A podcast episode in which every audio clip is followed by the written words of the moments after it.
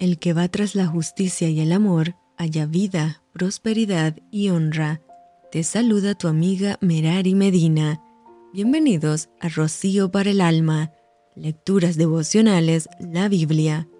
Primera de Reyes, capítulo 17.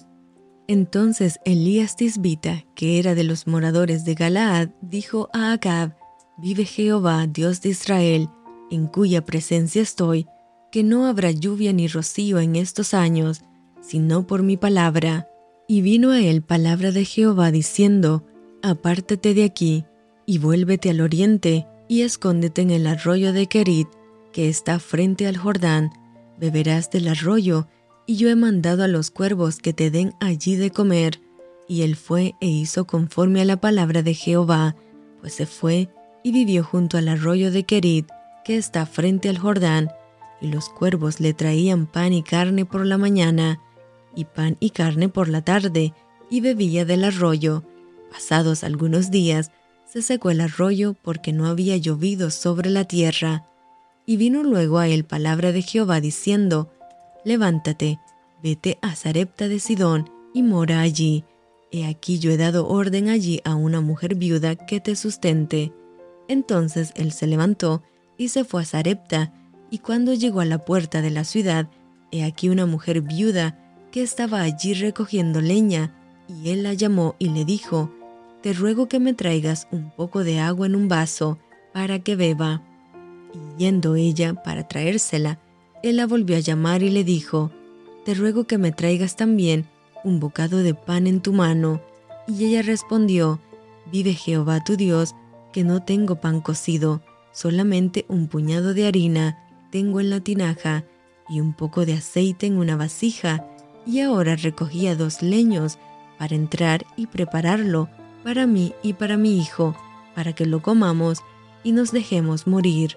Elías le dijo, No tengas temor, ve, haz como has dicho, pero hazme a mí primero de ello una pequeña torta cocida debajo de la ceniza y tráemela.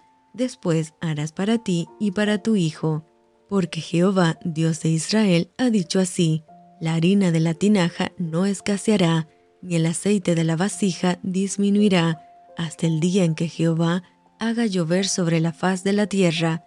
Entonces ella fue e hizo como le dijo Elías, y comió él y ella y su casa muchos días. Y la harina de la tinaja no escaseó, ni el aceite de la vasija menguó, conforme a la palabra que Jehová había dicho por Elías.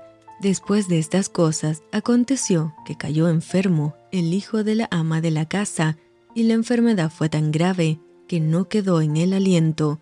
Y ella dijo a Elías, ¿Qué tengo yo contigo, varón de Dios?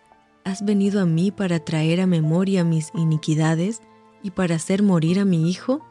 Él le dijo, Dame acá tu hijo. Entonces él lo tomó de su regazo y lo llevó al aposento donde él estaba, y lo puso sobre su cama. Clamando a Jehová, dijo, Jehová Dios mío, aún a la viuda en cuya casa estoy hospedado, has afligido, haciéndole morir su hijo? Y se tendió sobre el niño tres veces, y clamó a Jehová y dijo, Jehová Dios mío, te ruego que hagas volver el alma de este niño a él. Y Jehová oyó la voz de Elías, y el alma del niño volvió a él y revivió. Tomando luego Elías al niño, lo trajo del aposento a la casa y lo dio a su madre, y le dijo Elías, Mira, tu hijo vive. Entonces la mujer dijo a Elías, Ahora conozco que tú eres varón de Dios, y que la palabra de Jehová es verdad en tu boca. Y esto fue rocío para el alma. Te envío con mucho cariño, fuertes abrazos tototes y lluvia de bendiciones.